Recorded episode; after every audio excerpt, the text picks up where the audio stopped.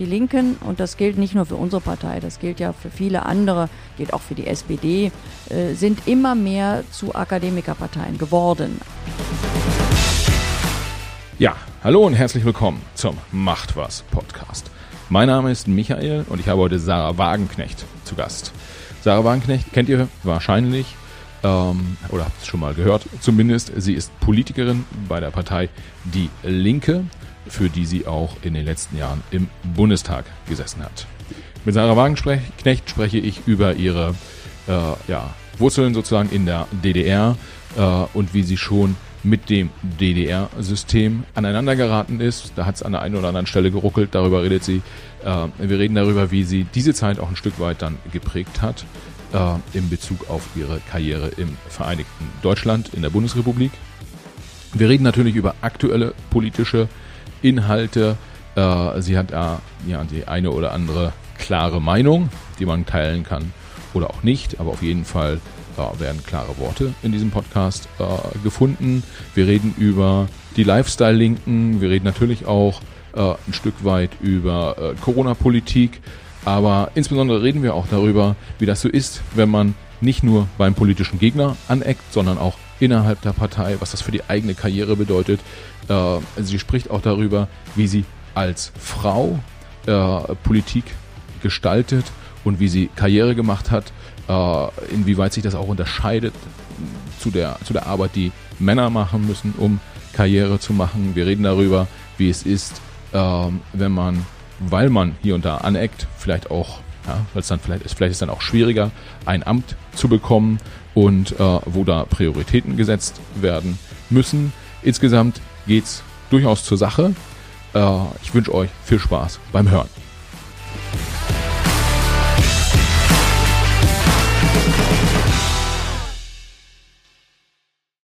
Hallo und herzlich willkommen zum Macht was Podcast. Heute aus Berlin quasi, nicht live, aber äh, aus Berlin gesendet. Ich bin wieder mal im Bundestag, beziehungsweise in einem der Bundestagsbüros.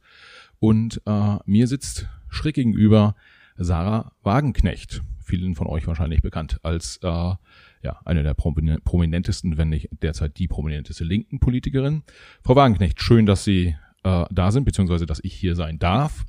Herzlich willkommen und äh, ja, ich würde einfach mal einsteigen mit einer, äh, mit, mit einer Frage, die mir äh, direkt mitgegeben wurde heute früh. Also ein Freund hat mir geschrieben äh, per Messenger, meinte, Mensch, du bist bei Sarah Wagenknecht. Frag sie doch bitte mal, ist ihr eigentlich bewusst, dass wenn es sie und Gregor Gysi nicht geben würde, die Linke schon lange, lange nicht mehr die Bedeutung hätte, äh, äh, die sie, die sie heute hat, weil sie ist ja eine der prominentesten Köpfe dieser Partei. Begleitet sie das oder machen Sie sich überhaupt solche Gedanken?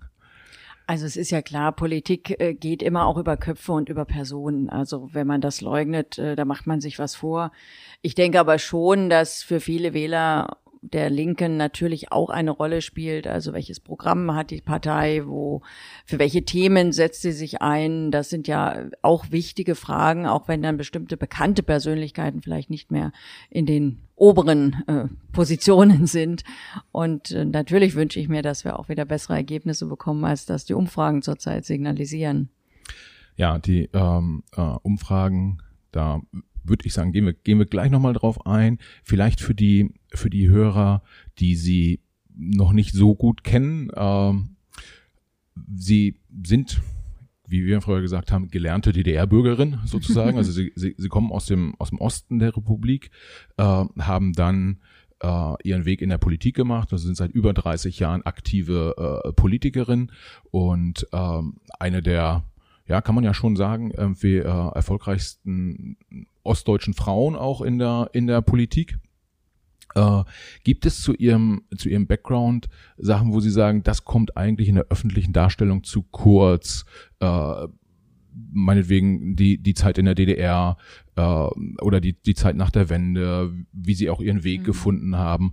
Oder äh, sagen Sie, nee, das wird schon öffentlich auch ausreichend und, und gut dargestellt? Naja, in der DDR habe ich meine Kindheit und Jugend verbracht. Also ich war 20, als die DDR äh, zusammenbrach, damals ähm, in einer etwas blöden Situation. Ich durfte nicht studieren und war zu Hause äh, nach dem Abitur. Aber das äh, ja, wird ja auch öffentlich oder ist ja auch immer wieder berichtet worden. ich würde mich auch nicht seit 30 Jahren in dem Sinne als Politikerin bezeichnen, als ich ja nicht seit 30 Jahren von der Politik lebe. Also da lege ich auch Wert drauf. Ich bin das erste Mal in eine hauptamtliche politische Funktion gekommen. Da war ich 35 Jahre alt. Äh, vorher habe ich als freiberufliche Autorin gelebt, also habe Bücher geschrieben, habe Veranstaltungen gemacht und äh, diese Seite ist mir auch nach wie vor sehr, sehr wichtig. Also klar bin ich jetzt äh, Berufspolitikerin und äh, Parlamentarierin, aber äh, es ist für mich immer ein ganz, ganz wichtiges Bedürfnis ge gewesen, dass ich auch publiziere und dass ich damit natürlich auch etwas ja, mehr argumentative und durchdachtere Gedanken auch in die Öffentlichkeit bringe, auch Vorschläge, Konzepte, als man das eben in einer Parlamentsrede oder in einer Talkshow kann. Also deswegen habe ich ja auch immer wieder Bücher geschrieben und ähm, ich würde mich genauso, wie ich mich als Politikerin verstehe, auch als äh, eben Autorin verstehen. Ja, ähm, äh, spannend. Sie, äh, Sie sagten gerade in der DDR, Sie waren noch sehr jung, als die, äh, als die Mauer fiel und äh, haben da gerade nichts zu tun in Anführungsstrichen, weil sie nicht studieren durften. Äh, war es so, dass sie auch äh, in dem in dem DDR-System auch so ein ich sag mal so ein Stück weit anti sozusagen waren oder ähm, äh, weil sie sind dann ja auch 89 auch nochmal in die in die SED eingetreten, wenn ich es richtig verstanden habe, auch um die Partei und den Sozialismus sozusagen von innen heraus zu äh, äh, zu reformieren. Aber mit dem System, wie es bis 89 war, damit waren sie dann auch nicht zufrieden und sind dann, dann so ein bisschen angeeckt, äh, schon in jungen Jahren, oder? Ja, also ich habe das System, wie es damals war, sehr deutlich kritisiert, auch in der Schule. Und zwar nicht, äh, weil ich gesagt habe, wir müssen jetzt ähm, so werden wie die Bundesrepublik, sondern ich hatte damals die Hoffnung, dass man die DDR verändern kann. Also dass man sie von innen heraus tatsächlich reformieren kann, dass äh, Demokratie und soziale Gerechtigkeit, dass beides eben irgendwie erreichbar ist, dass auch die Wirtschaft verändert wird, also weg von dieser zentralisierten Planwirtschaft hin zu einer Ökonomie, die wirklich auch innovativ ist. Das war nun die DDR definitiv nicht. Und ähm, ja, damit habe ich natürlich dann immer wieder auch Probleme gehabt, bin angeeckt und habe auch negative Beurteilungen bekommen. Und ein, äh, eine Schwierigkeit hatte ich auch. Also ich glaube, das hat dann am Ende meinen Studienwunsch endgültig gekillt. Es gab in der DDR so eine Art militärische Ausbildung, auch für Mädchen.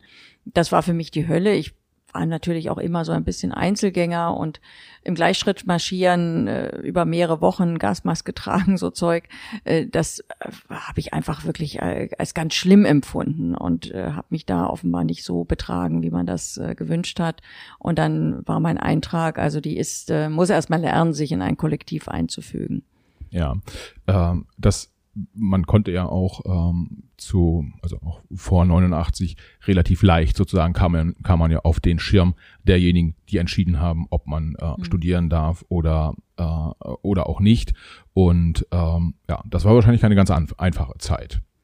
Nein, das war damals für mich natürlich ganz schlimm, weil ich äh, ja, ich wollte damals eigentlich, sag mal, meine Berufsperspektive war, so in, die, in den Hochschulbereich zu gehen. Dort, ähm, ich habe ja, wollte ja Philosophie und Literatur studieren, was ich ja später dann auch gemacht habe. Also damals noch nicht so sehr Ökonomie, damit habe ich mich erst später beschäftigt. Aber das war meine Leidenschaft und ähm, die Vorstellung, also man hat mir dann eine Arbeit als Sekretärin vermittelt und äh, ich, ich war ja unglaublich wissenshungrig. Ich habe ja damals schon als relativ junge Frau dann Kant gelesen, Hegel gelesen, auch Marx übrigens gelesen, also auch das gehörte damals für mich dazu. Und äh, da wollte ich weitermachen und ich wollte auch gefordert werden. Und deswegen war das für mich tatsächlich ein, ein richtiger Rückschlag und eine große Unsicherheit. Also in der DDR war es ja auch nicht so, dass man irgendwie Geld bekam, wenn man zu Hause war, sondern also ich meine, das ist heute jetzt auch nur dann so, wenn man eben arbeitslos ist, aber ich war ja sozusagen nach der Lesart der DDR, da gab es ja keine Arbeitslosigkeit in dem Sinne, war ich ja selber schuld und äh, ich musste mich dann mit Nachhilfeunterricht am über Wasser halten. Das war nicht so ganz einfach. Also ich habe dann Mathe-Nachhilfeunterricht zum Beispiel gegeben. Das hat sogar ein bisschen Spaß gemacht, muss ich sagen. Aber es war eben ja ein sehr, sehr geringes und sehr, sehr unsicheres Einkommen, was ich hatte. Ja, tatsächlich ähm, war das auch ein Punkt, also das Thema unsicheres Einkommen, äh, der mir äh, bei der äh, Vorabrecherche so ein bisschen aufgefallen ist. Äh, Im Prinzip, Sie haben ja äh, nie, nie das gemacht, was jetzt der ich sag mal so, der typische deutsche Bürger als den eine richtige Arbeit nachgehen im Sinne von, ich habe einen festen Job, ich habe geregelte Arbeitszeiten, ich habe ein geregeltes Einkommen, ich habe irgendwie so und so viel Urlaub äh, jedes Jahr, ich zahle meine Rentenkasse ein. Das war ja im Prinzip nie, äh, nie ihr Ding. Auch äh, als Politikerin ist es ja so, dass äh, wir jetzt ist am 26.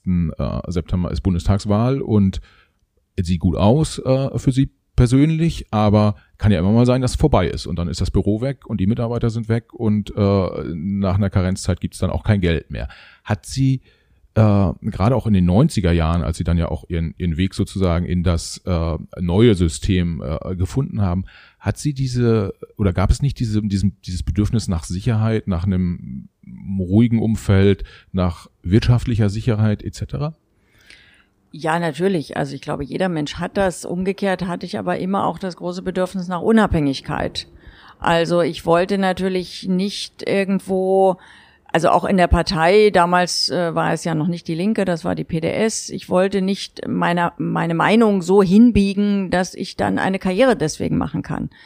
Und ähm, ich meine, die Situation, dass man eben von Monat zu Monat gucken muss, wie man irgendwie Geld verdient, das haben ja ganz viele Selbstständige. Also jeder, der selbstständig arbeitet, kennt das. Und ich muss ehrlich sagen, auch in der im Rückblick finde ich das eine wichtige Lebenserfahrung, dass man das, dass man einfach weiß, wie das ist. Also dass man eine Zeit, und das waren bei mir ja doch äh, relativ viele Jahre, also dann eben, ich habe ja studiert bis 96 und dann eben bis 2004 habe ich so gelebt das ist doch prägend, weil man anders natürlich auch wertschätzt, wenn man dann plötzlich ein geregeltes Einkommen hat, was man ja als Parlamentarierin natürlich hat, sogar ein, ein sehr, sehr gutes Einkommen. Also man ist ja wirklich privilegiert gegenüber vielen Menschen. Aber diese ständige Lebensunsicherheit, heute sind ja ganz viele Menschen davon betroffen, auch Leute, die immer wieder eine Befristung haben. Ne? Die, die wissen ja auch nie, geht das irgendwann weiter. Und ich meine, für mich ist das ja zum Beispiel etwas, was ich gesellschaftlich verändern möchte. Also ich möchte, dass Menschen mehr Sicherheit haben. Hundertprozentige Sicherheit klar, die gibt's nie. Man kann nie hundertprozentig wissen, ob ein Unternehmen eine Perspektive hat, ob man, wenn man selbstständig ist, hat man immer ein Risiko, das ist klar. Aber die Gesellschaft kann schon etwas dafür tun, diese, diese Grundsicherheit auszubauen. Und sei es auch dadurch, dass eben, wenn man arbeitslos wird, dass man besser abgesichert wird, dass auch Selbstständige Möglichkeiten haben, sich abzusichern. Also das finde ich ist schon etwas Wichtiges, gerade weil ich erlebt habe, was es, was es bedeutet, wenn man immer wieder die Sorge hat, wie wird's im nächsten Monat, wie wird's im halben Jahr, wie komme ich klar, das belastet schon sehr auch das Leben. Und ähm, Sie haben trotz dieser äh, Unsicherheiten sozusagen, war ihr, wenn ich das so interpretieren darf, ihr, ihr Freiheitsdrang oder auch ihr Drang, Sachen zu verändern und vielleicht auch mal anzuecken, ja schon auch dann immer größer. Also das ist jetzt, äh, Sie haben äh, äh vor 89 äh, hatten sie nicht diese Sicherheit, weil es äh, hat hier und da mal in Anführungsstrichen gekracht, aber auch äh, in den in den über 30 Jahren danach war es ja auch nie so, dass sie jetzt ich sag mal so im klassischen Sinne ihre Heimat in der Partei gefunden haben und da dann Parteikarriere gemacht haben wie andere äh, äh, Kollegen. Sie waren immer schon auch eine, wo man ja, die auch innerparteilich angeeckt hat. Also sie haben sich nicht nur mit der CDU angelegt, sondern auch mit Gregor Gysi. Ja, und ähm, wo, wo, woher, woher kommt das? Also ist es so der innere Drang, äh, dass Sie sagen, mir sind die Inhalte wichtiger, weil wenn ich wenn ich mir überlege, äh, dieses Thema in der DDR nicht studieren zu dürfen, dann in der Bundesrepublik jahrelang vom Verfassungsschutz beobachtet zu werden, solche Themen, das ist ja alles kein kein Spielkram sozusagen, ja, sondern das ist ja schon irgendwie äh, tough. Was was hat Sie dazu gebracht, da einfach weiterzumachen? Also, also ich habe mich ja politisch nur deshalb engagiert, weil ich einfach bestimmte Veränderungen erreichen möchte, weil ich bestimmte Überzeugungen habe und dann irgendwann ja auch zu dem Schluss gekommen bin, äh, ich kann nicht nur Artikel und Bücher schreiben, ich muss auch was tun und ich muss auch wirklich mich selber dafür einsetzen, sonst ist es unehrlich. Aber das setzt ja voraus, dass ich dann auch bei meinen Überzeugungen bleibe. Und ich finde es grässlich, wenn Politiker also, sagen wir, vielleicht in der Jugend noch Überzeugung hatten und dann sind sie nach, wenn sie mit 30 oder 40 sind sie so glatt geschliffen, äh, dass kein Profil mehr erkennbar ist, weil das ist immer der sicherste Weg, dann eckt man nirgends mehr an. Aber diesen Typus Politiker, den brauchen wir eigentlich nicht. Also ich finde, egal ob man jetzt die Meinung von jemandem teilt oder nicht, ich habe immer viel mehr Respekt vor Menschen gehabt, die zumindest äh, ausstrahlen, dass sie eine bestimmte Überzeugung haben und die auch dafür einstehen. Und ich äh, finde auch, das politische System müsste wirklich auch stärker diesen Typus fördern und nicht den glattgeschliffenen weil äh, die Menschen, die etwas wählen, müssen doch wissen, wen sie wählen und wofür die wirklich stehen. Und ich finde, die müssen sich auch darauf verlassen können, dass einer, der vor der Wahl dieses erzählt, nicht nach der Wahl das Gegenteil macht, nur weil in seiner Partei die Mehrheitsverhältnisse sich geändert haben. Oder weil man irgendeine Koalition eingegangen ist, wo man dann am Ende meint, ähm, wir müssen alles über Bord werfen. Das äh, führt ja dazu, dass viele Menschen auch äh, nicht mehr an die Demokratie glauben, dass sie enttäuscht sind, dass sie ernüchtert sind. Wir haben ja aktuell die Situation, wenn man sich Umfragen anguckt, dass 80 Prozent sagen, sie, sie vertrauen eigentlich keiner Partei mehr wirklich, auch den Politikern nicht. Und viele, das merke ich so in den Reaktionen, unglaublich viele sagen, wir wissen auch nicht mehr, was wir wählen sollen, weil wir gar nicht mehr wissen, wofür stehen die denn alle? Äh, das sind also wirklich dann auch so eben auch bei den Kanzlerkandidaten Persönlichkeiten, ja, wofür stehen die wirklich originär? Wodurch unterscheiden die sich? Klar gibt's paar Unterschiede, aber so richtig, äh, sag mal, so wie man zum Beispiel in der alten Bundesrepublik, da hatte man eben Willy Brandt und dann hatte man äh, Strauß als Gegenmodell. Da wusste man, wofür die stehen. Also man muss Strauß nicht sympathisch finden, aber der hatte auch ein Profil und Helmut Schmidt hatte ein Profil. Vielleicht auch noch ja, auch Helmut Kohl hatte zumindest, konnte man ja sagen, wofür der steht, für welche Art Politik. Und das hat sich inzwischen so ähm, nivelliert in eine Beliebigkeit, die meines Erachtens der Demokratie nicht gut tut. Ist es denn ähm, ganz, ganz, ganz operatives Beispiel zum, ähm, zum Beispiel, ich hatte jetzt den, den Christian Lindner äh, auch, auch hier im Podcast und der wurde ja relativ hart geprügelt, dass er 2017 Jamaika nicht äh, mitgemacht hat, sozusagen. Und jetzt kann man da zwei Perspektiven drauf haben. Die eine ist, äh, entweder wir regieren so, wie wir uns das vorstellen oder wie wir es unseren Wählern versprochen haben, oder dieses, ich sag mal so, äh, wir übernehmen staatspolitische Verantwortung und gehen in eine Regierung etc. Äh, äh, ich vermute, Christian Lindner hat Sie nicht nach Rat gefragt, äh, als die Entscheidung getroffen wurde. Aber was hätten Sie ihm gesagt? Ja, also ich kenne natürlich nicht ganz genau die Ergebnisse dieser Verhandlungen. Insoweit muss man das abwägen. Wenn es wirklich so war, dass er von den Dingen, die ihm wichtig waren und äh, für die er auch im Wahlkampf geworben hat, dass er davon relevant nichts durchsetzen konnte, sondern dass er eine Politik hätte mittragen müssen, die äh, teilweise das Gegenteil dessen gewesen wäre, dann finde ich die Entscheidung richtig. Weil ich finde, man sollte nicht in eine Regierung gehen, wenn man damit äh, sich völlig verleugnet. Weil dafür ist man ja nicht gewählt worden. Also Wähler wählen ja eine Partei dafür, dass sie bestimmte Inhalte dann auch in die Regierung einbringt. Also sicher nicht alles. Also keine Partei und schon gar nicht eine kleinere Partei, was die FDP ja ist, kann in einer Wahl, er kann einer Koalition das Maximale ihres Wahlprogramms durchsetzen. Das ist schon klar. Also kompromissfähig muss man sein.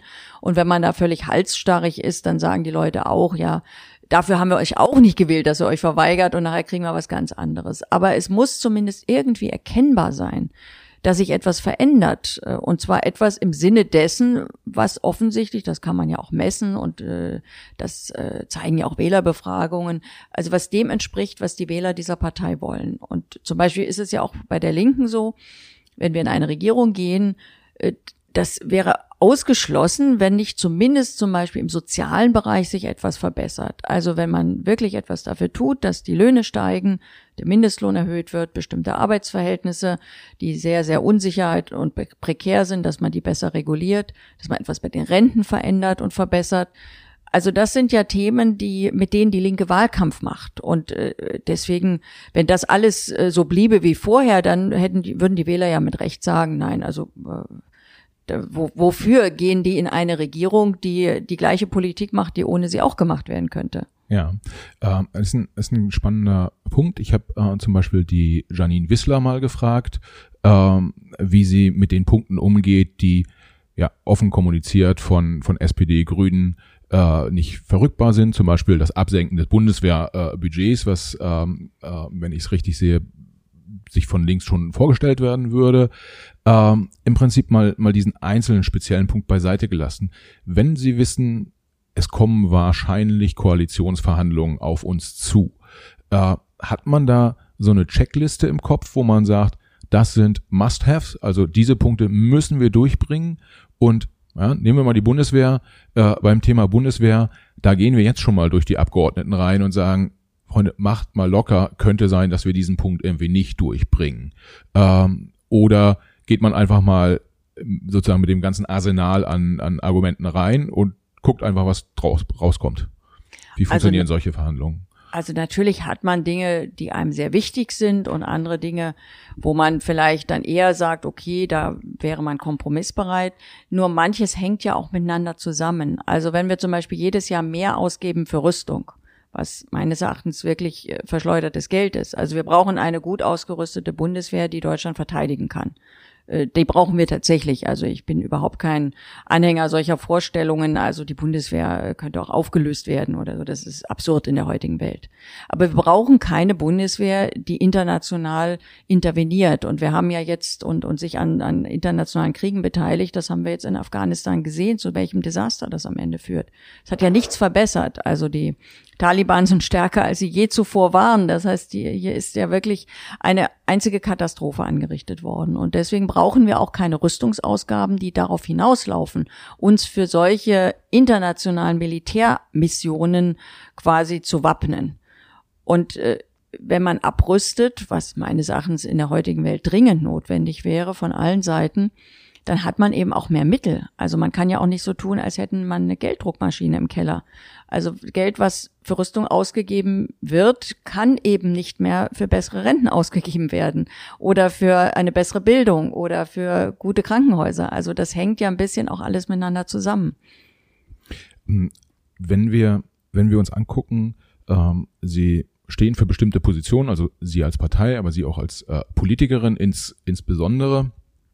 Und äh, diese Positionen sollen möglichst durchgebracht werden, erst innerparteilich, dann äh, äh, auch ja, möglichst in Oppositions- oder Regierungsarbeit ähm, einfließen. Welche Erfahrungen haben Sie gemacht? Ich, hab, äh, ich komme da jetzt drauf, weil ähm, gerade gestern gab es in der Zeit so einen Artikel äh, über Claudia Roth äh, und ich zitiere, da stand drin, Politik ist brutal, gerade für Frauen. Ähm, ist es, wenn man, wenn man so, so Themen durchbringen will, äh, und ich frage, weil ich immer denken würde, eigentlich ist es egal, ob Mann oder Frau, aber es ist scheinbar tatsächlich immer noch so, dass es dann für Frauen auch schwerer ist, solche Positionen durchzubringen oder äh, haben Sie das anders erlebt oder haben Sie eine Veränderung erlebt? Mich interessiert einfach, wie sehen Sie die Thematik? Ähm. Also es gibt sicherlich Dinge, wo Frauen benachteiligt sind oder anders behandelt werden. Also das ist zum Beispiel auch die öffentliche Debatte über Äußerlichkeiten, die ist bei Frauen stärker als bei Männern, das ist äh, offensichtlich so. Aber umgekehrt finde ich auch, Frauen sollten nicht jammern. Also es gibt natürlich auch wiederum andere Dinge, wo Frauen bevorteilt sind. Also dass die grüne Kanzlerkandidatin Annalena Baerbock heißt, hat ganz offensichtlich damit zu tun, dass sie eine Frau ist. Das weiß auch jeder. Und äh, jede Talkshow-Redaktion muss immer gucken, äh, auf keinen Fall, also eine Talkshow mit nur Männern geht gar nicht. Also äh, bei der Auswahl ist immer ganz relevant äh, natürlich auch das Geschlecht äh, des Betreffenden. Und da ist dann sozusagen die Frau natürlich äh, in dem Sinne auch im Vorteil, wenn andere Männer als Männer schon gesetzt sind. Also ich würde deswegen sagen, das Thema äh, kleiner hängen. Also männliche Arroganz gibt es, die erlebt man auch immer wieder. Aber es gibt auch sicherlich immer wieder Arroganz von Älteren gegenüber Jungen und es gibt auch einfach arrogante Typen. Wahrscheinlich gibt es auch arrogante Frauen. Und deswegen finde ich, äh, also für mich ist das jetzt kein zentrales Thema. Okay, das heißt, für Sie haben das nicht, nicht so, nicht so schwer wahrgenommen, wie das jetzt, wie ich das jetzt über Claudia Roth gelesen habe, zum Beispiel. So also ich habe zum Beispiel, als ich noch Anfänger in der Politik war. Als ich so in den ersten Jahren war, auch noch nicht so sehr bekannt und relativ jung und dann zum Beispiel meine ersten Podiumsdiskussionen hatten oder auch meine ersten Talkshows. Da habe ich schon oft erlebt, dass Männer mich äh, herablassend behandelt haben, dass sie so ein bisschen auch getan haben, was will die jetzt über Ökonomie reden? Ich meine, ich habe ja dann äh, in Ökonomie promoviert, aber das wurde erstmal so irgendwie nicht besonders ernst genommen, dass also eine relativ junge Frau jetzt zu solchen Sachthemen irgendwie mitredet. Aber den Respekt, den kann man sich erarbeiten auch. Und ehrlich gesagt, inzwischen erlebe ich das nicht mehr so oder sehr, sehr selten. Und meistens, wenn ich es erlebe, geht es für den Betreffenden eher schlecht aus. Also deswegen würde ich sagen, man muss die Leute, mit denen man diskutiert, so nehmen, wie sie sind. Und da gibt es immer welche, die also mit unterschiedlichen Meinungen nicht, nicht klarkommen, die einen überheblich und von oben herab behandeln. Das erleben wahrscheinlich sogar Männer, aber es erleben natürlich Frauen. Aber wenn man richtig Kontra gibt und wenn man sich entsprechend wehrt, ja gut, dann kann ja der Zuschauer sich ein eigenes Urteil bilden. Ja, das heißt, äh, hart zurückschießen wäre so ein Tipp äh, vielleicht an Frauen, die sich entsprechend äh, behandelt fühlen. Ja, also man muss es nicht so machen äh, wie die, von denen man sich schlecht behandelt fühlt. Also zum Beispiel nicht unsachlich werden, nicht unter die Gürtellinie gehen. Aber wenn man auf eine sehr sachliche Art Kontra gibt, äh, ist meine Erfahrung, dass das meistens dann auch bei den Zuhörern oder Zuschauern äh, deutlich besser ankommt als diese äh, ja überhebliche Attitüde, wo dann oft dann gar nichts dahinter ist an Kompetenz. Ja, ähm, machen, machen Sie eigentlich auch so Straßenwahlkampf, also dass Sie am Stand stehen und in Ihrem Wahlkreis äh, mit, mit Bürgern reden? Ähm, also ich mache jetzt hm. jeden Tag natürlich Veranstaltungen, wobei das bei mir eher Großveranstaltungen sind. Also jetzt im Sinne, die finden auch auf der Straße, also auf dem Marktplatz statt, aber es gibt da eine Bühne und ein Rednerpult ja. und da rede ich. Und das ist jetzt das, was ich eigentlich die ganzen Wochen schon mache und bis zur Wahl auch weitermachen werde. Also ich, ich frage deshalb, weil äh, mich interessiert, ob Sie einen Unterschied wahrnehmen zwischen dem, was Ihnen auf der Straße sozusagen begegnet an Reaktionen und was Ihnen in den Redaktionen, in den äh, bei den großen Versammlungen, Parteiversammlungen etc. Äh, begegnet. Also man könnte ja meinen, dass das eine vielleicht auch so ein bisschen eine Bubble ist und äh, was ja vielen Politikern im Zweifel auch oft unterstellt wird, nicht nur denen der Linken, sondern äh, über alle Parteien hinweg, dass sie so ein bisschen so die äh, Berührung zum, zum Volke in Anführungsstrichen verlieren. Äh, wie sehen Sie das und äh, ja, behalten Sie da den, den Kontakt sozusagen?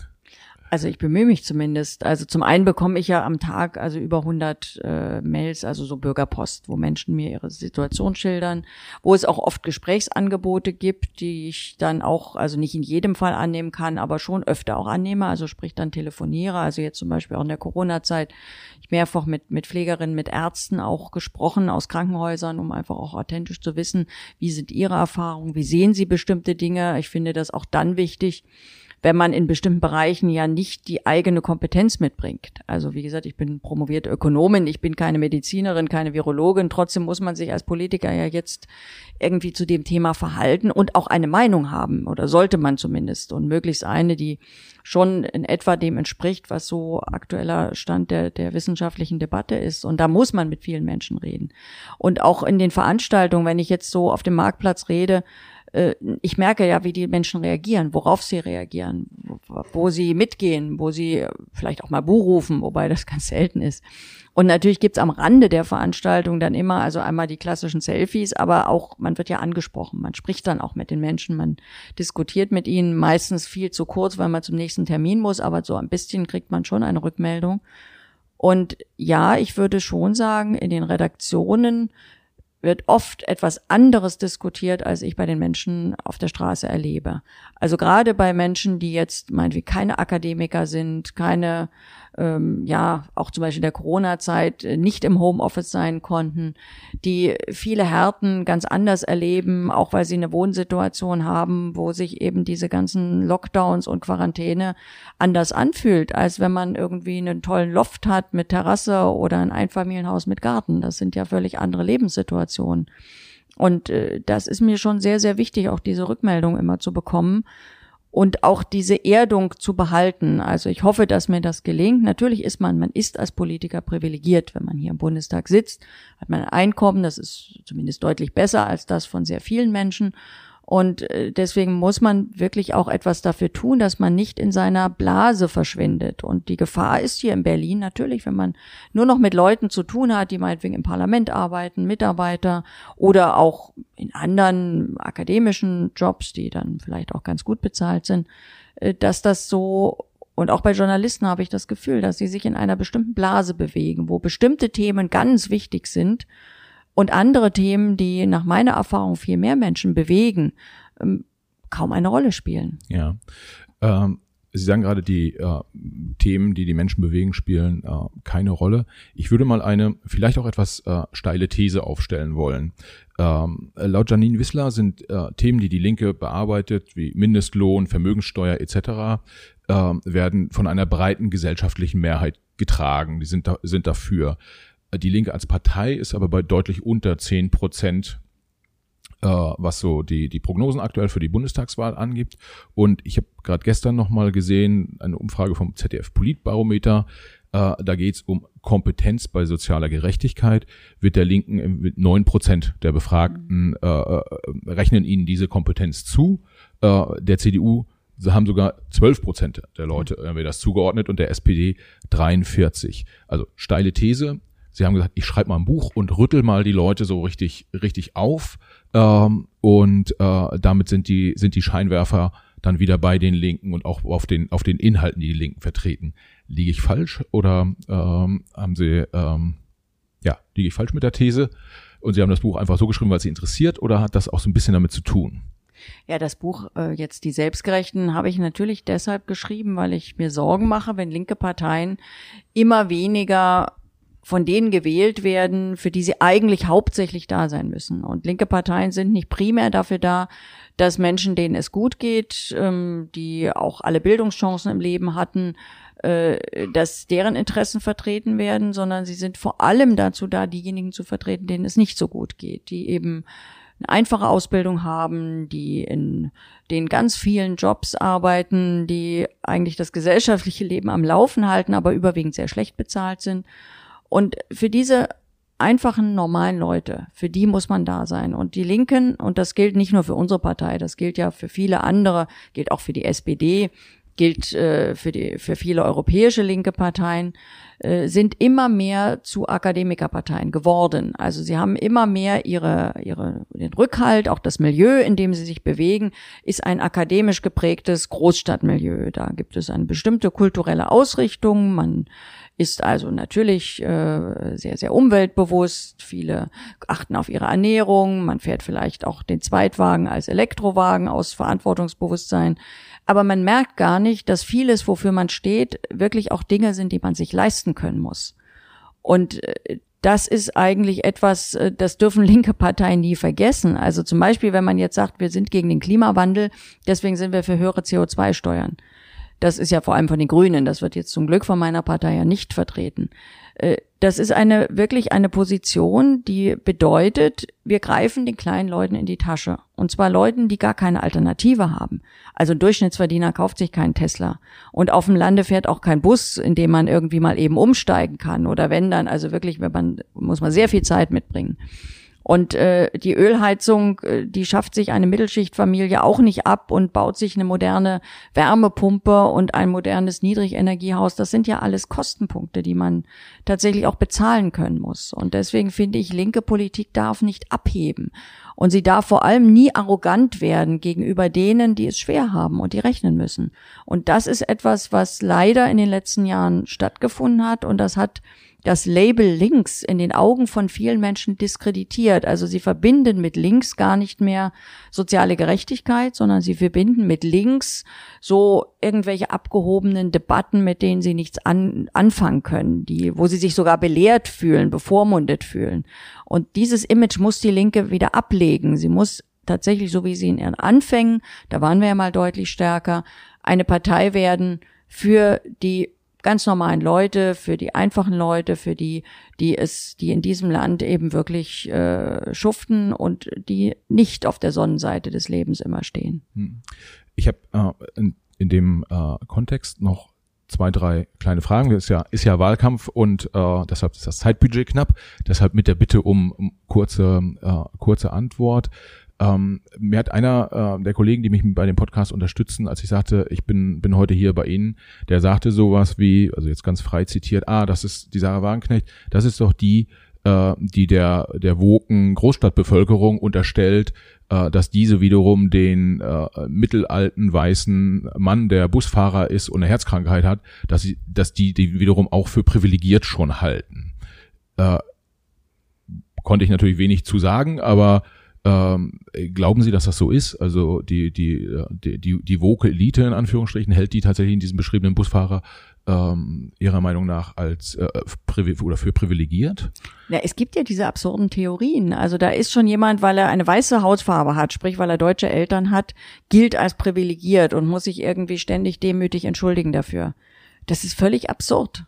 Also natürlich gibt es in unserer Gesellschaft Diskriminierungen auch die, die man etwas tun muss. Also, dass Menschen zum Beispiel schlechtere Jobchancen haben, weil sie einen arabischen Namen haben, dass sie auch vielleicht bei der Wohnungssuche benachteiligt sind. Dagegen muss man was tun. Aber so zu tun, als sei zum Beispiel ein Busfahrer oder ein Postzusteller mit deutschen Eltern privilegiert und die Universitätsprofessorin oder die Journalistin mit migrantischem Hintergrund, die sei ein Opfer das ist eine völlige Verkehrung der Realität. Und äh, das stößt natürlich die Menschen ab. Das, das, äh, mit solchen Debatten können sie nichts anfangen.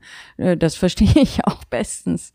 Das heißt, Sie würden schon sagen, also mit Ihren Worten, diese Verkehrung der Realität passiert schon in Ihren Augen. Das nehmen Sie schon wahr. Ja, also das ist jetzt nicht Politik der Partei Die Linke, aber es gibt auch in unserer Partei und in der SPD, bei den Grünen erst recht, solche Diskussionen, ja. Und man was ich fast, was ich genauso schlimm finde, es gibt auch eben dieses Herabsehen auf Leute, die nicht irgendwie im Politikseminar äh, hundertmal gelernt haben, wie man sich gendergerecht ausdrückt, wie, dass man ja um Gottes Willen nicht mehr Indianer sagen darf und äh, andere Begriffe. Äh, das heißt, dieses, dass man auch den normalen Leuten äh, ihre Sprache versucht zu nehmen und da also wirklich auch mit einer so überheblichen Attitüde daherkommt, dass man sich nicht wundern muss, wenn sie sich dann abwenden. Also so etwas gibt es in linken Kreisen. Und man muss gucken in einer Partei wie die Linke, dass das auf keinen Fall äh, überhand nimmt und zu stark wird, weil äh, das hat, das ist nicht links. Also das hat mit links nichts zu tun. Arroganz gegenüber einfachen Leuten ist das Gegenteil dessen, was klassisch mal unter links und linker Politik verstanden wurde. Ja, also ich sehe, warum es manchmal auch in der, in der Partei bei Ihnen mhm. ruckelt, dann äh, da äh, über, äh, vertreten Sie Ihre Überzeugung auch intern sehr, sehr stark. Äh, Frage zwei, ganz, ganz kurz, es geht um Corona und ich weiß, es ist ein sehr komplexes Thema. Ähm, ich habe mir ihr, Ihre YouTube-Sendung zum Thema äh, die letzte angeschaut und ein Punkt war, äh, Deutschland hat jetzt andere Regeln als Dänemark zum Beispiel, die komplett aufmachen sozusagen. Es gibt keinen Lockdown mehr und mit meinem äh, ja irgendwie mittelguten pandemischen äh, Verständnis würde ich sagen, gibt wahrscheinlich beides äh, oder gibt wahrscheinlich für beides Gründe. Was ich mich frage ist, äh, wenn Sie davon ausgehen, dass was die aktuelle Regierung in Deutschland macht, also sie verhält sich nicht so wie in Dänemark und Dänemark ist vielleicht das bessere Modell warum handelt unsere Regierung so, wie sie handelt? Was, was ist die Begründung dafür in Ihren Augen? Also die Regierung begründet es ja mit Gesundheitsschutz. Ähm, was glauben Sie? Ist es der Gesundheitsschutz, der vielleicht ein bisschen zu wichtig genommen wird oder ist es noch was ganz anderes? Ja, das Schlimme ist ja, sie schützen ja gar nicht die Gesundheit. Also was sie aktuell machen, macht mir große Sorgen, weil ich finde, dass man wirklich die Gesellschaft jetzt so richtig spaltet. Also äh, diese ganzen Regeln, also 3G, 2G vielleicht sogar. Es heißt ja, dass ungeimpfte im Grunde aus dem gesellschaftlichen Leben mehr und mehr ausgeschlossen werden. Dann sollen im Oktober die Tests kostenpflichtig werden. Ja, was passiert, ist doch absehbar. Die, die nicht äh, die Impfung nicht wollen, die sich persönlich dagegen entscheiden. Und ich finde, es ist eine persönliche Entscheidung. Die werden sich aus dem öffentlichen Leben zurückziehen. Die machen dann ihre nicht geimpften Partys zu Hause also ob das viel vorteilhafter ist, äh, als einfach zu testen und kostenfrei zu testen, äh, würde ich in Frage stellen. Und es ist eben inzwischen auch wirklich Stand der Wissenschaft. Und da würde ich mir wünschen, dass die Bundesregierung das zur Kenntnis nimmt. Auch Geimpfte können sich infizieren, gar nicht so selten. Also je länger die Impfung zurückzieht, desto größer ist das Risiko. Man wird nur nicht schwer krank. Das ist der Nutzen der Impfung. Aber man infiziert sich und man gibt das Virus weiter. So, und jetzt äh, wird eben gesagt, aktuell werden ja die Nicht-Geimpften viel getestet, die Geimpften werden gar nicht getestet im Grunde. Und dann sagt man, also bei den Nicht-Geimpften gibt's hohe Inzidenzen und bei den Geimpften gibt's keine Inzidenz. Ja klar, wenn ich nicht teste, gibt's keine. Aber da ist natürlich eine, eine Dunkelziffer, die gar keiner kennt. Und deswegen muss man sagen, also entweder das kann sein, dass das im Herbst nochmal wichtig wird, wenn die Zahlen wirklich hochgehen, wenn auch die Krankenhauseinweisungen wirklich hochgehen, dann muss man alle testen. Aktuell finde ich, ist das Infektionsgeschehen nicht so, dass, äh, dass das nötig ist. Das würde ich in sensiblen Bereichen machen, bei Pflegeheimen, bei Krankenhäusern, klar. Da gibt es äh, auf jeden Fall, äh, da muss man es machen, weil es darum geht, Menschen zu schützen. Aber ansonsten muss man doch ganz klar sagen, wer sich selber schützen will, der kann sich impfen lassen. Und wer die Entscheidung für sich trifft, dass er das nicht möchte, gut, der lebt eben mit dem Risiko. Die Aber das, äh, das, dafür muss man doch nicht die ganze Gesellschaft jetzt in so ein drakonisches Set von Maßnahmen einschnüren, das auch aktuell gar nicht von den Zahlen, also von den, weder im Gesundheitswesen noch von den Todeszahlen irgendwie gedeckt ist. Die, die, also die Punkte verstehe ich und es gibt ja auch, weiß ich nicht, bei Markus Lanz war äh, vor ein paar, paar Tagen Virole ein Virologe, ich glaube Kukila, heißt er, äh, auch gesagt hat, er findet äh, 2G äh, versus 3G ungerecht äh, und hat es auch mit Zahlen begründet. Also äh, was mich stärker interessiert ist, Sie haben ja über die Spaltung der Gesellschaft gesprochen und äh, was ich jetzt einfach persönlich nicht glauben würde, ist, äh, dass äh, die Bundesregierung in Person von Angela Merkel, äh, Jens Spahn und äh, meinetwegen auch Olaf Scholz, dass die jetzt die Gesellschaft spalten wollen. Also deshalb frage ich Sie, was Sie glauben, was, was, warum handeln die, wie die handeln? Weil dass sie absichtlich die Gesellschaft spalten, würde ich denen jetzt nicht abnehmen äh, wollen. Nein, aber es ist natürlich schon, also klar, man kann immer sagen, da ist der Druck, da ist die Pharmaindustrie, die auch sehr einflussreich ist. Die will natürlich möglichst viele Impfstoßen verkaufen, jetzt am besten gleich die dritte, den dritten Schub schon wieder mit. Das ist ein Riesengeschäft. Ich würde aber auch nicht jedem Politiker unterstellen, dass er jetzt quasi äh, von, von äh, BioNTech Pfizer gekauft ist. Also ich glaube, das ist eher so diese Unfähigkeit zu eigenständig selbstständigem Denken. Also da ist jetzt eine, eine, eine Angst äh, entfacht worden, die bei den Risikogruppen gerechtfertigt war, aber die Risikogruppen sind ja nahezu völlig geimpft. Und wer sich da nicht impfen lässt, ja gut, der, der muss dann eben wirklich mit dem Risiko leben. Aber man darf sich davon nicht so treiben lassen. Und was ich vermisse, also ich habe das Gefühl, dass die meisten Politiker sich nicht die Zeit nehmen, zu versuchen, sich ein eigenes Urteil zu bilden, sich auch sehr einseitig beraten lassen. Also das ist zum Beispiel auch die ganzen Kanzlerrunden, die es immer gab. Bestimmte Virologen sind da nie hingekommen. Also Herr Streeck war da nie eingeladen, Herr Stör auch nicht. Es waren immer die, die sozusagen den Alarmismus-Level ganz hoch halten wollten. Die wurden eingeladen.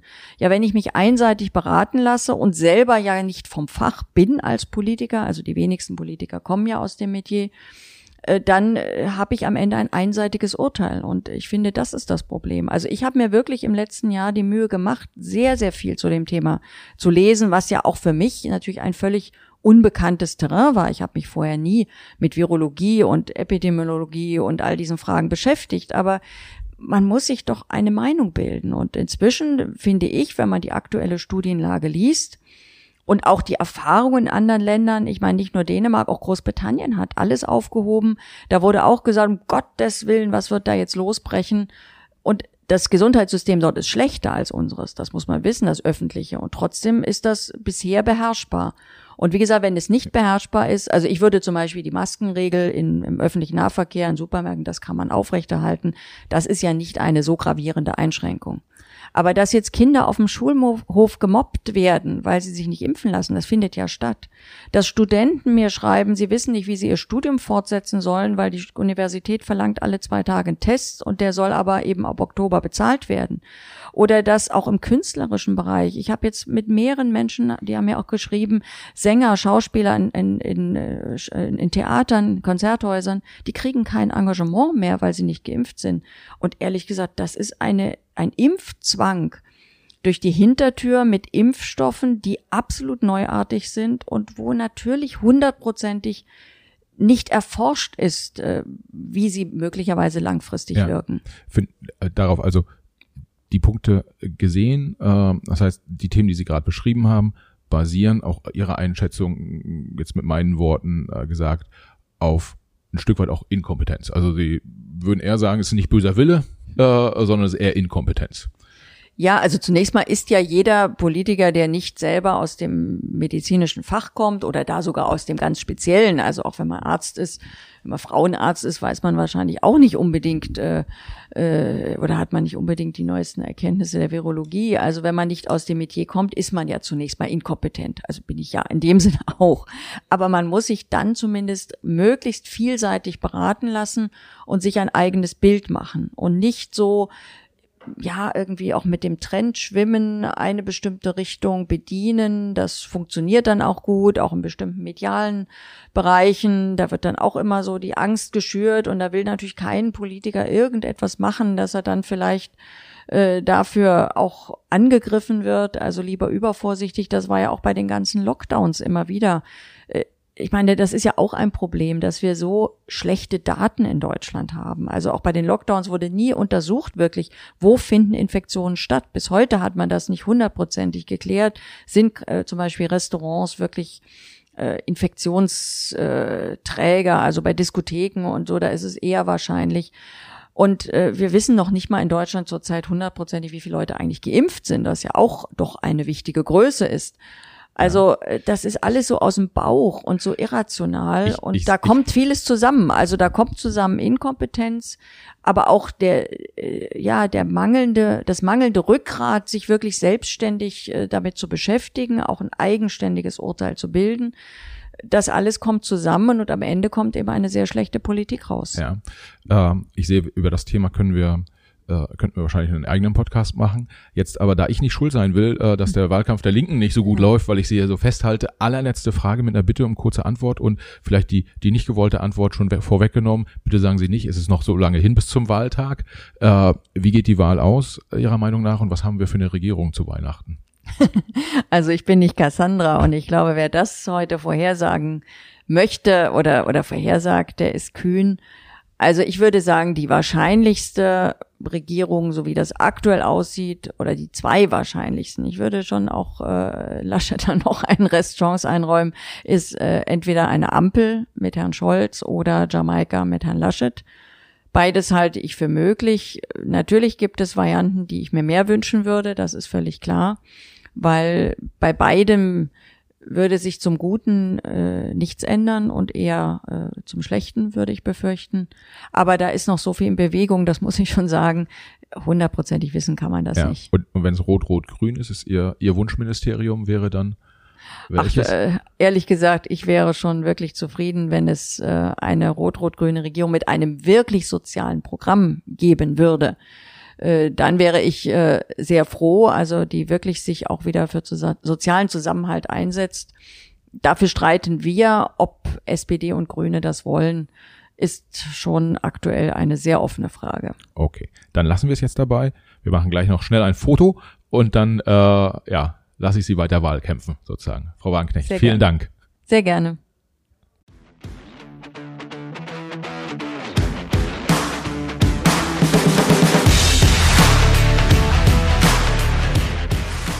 Ja, das war ja der Podcast mit Sarah Wagenknecht. Ich hoffe, wir konnten für etwas Erkenntnisgewinn sorgen und äh, ja, wir hoffen natürlich auch, dass ihr beim nächsten Mal wieder dabei seid. Bis dahin folgt uns gern auf den Social Media Plattformen Instagram, Facebook, LinkedIn, Twitter und Co.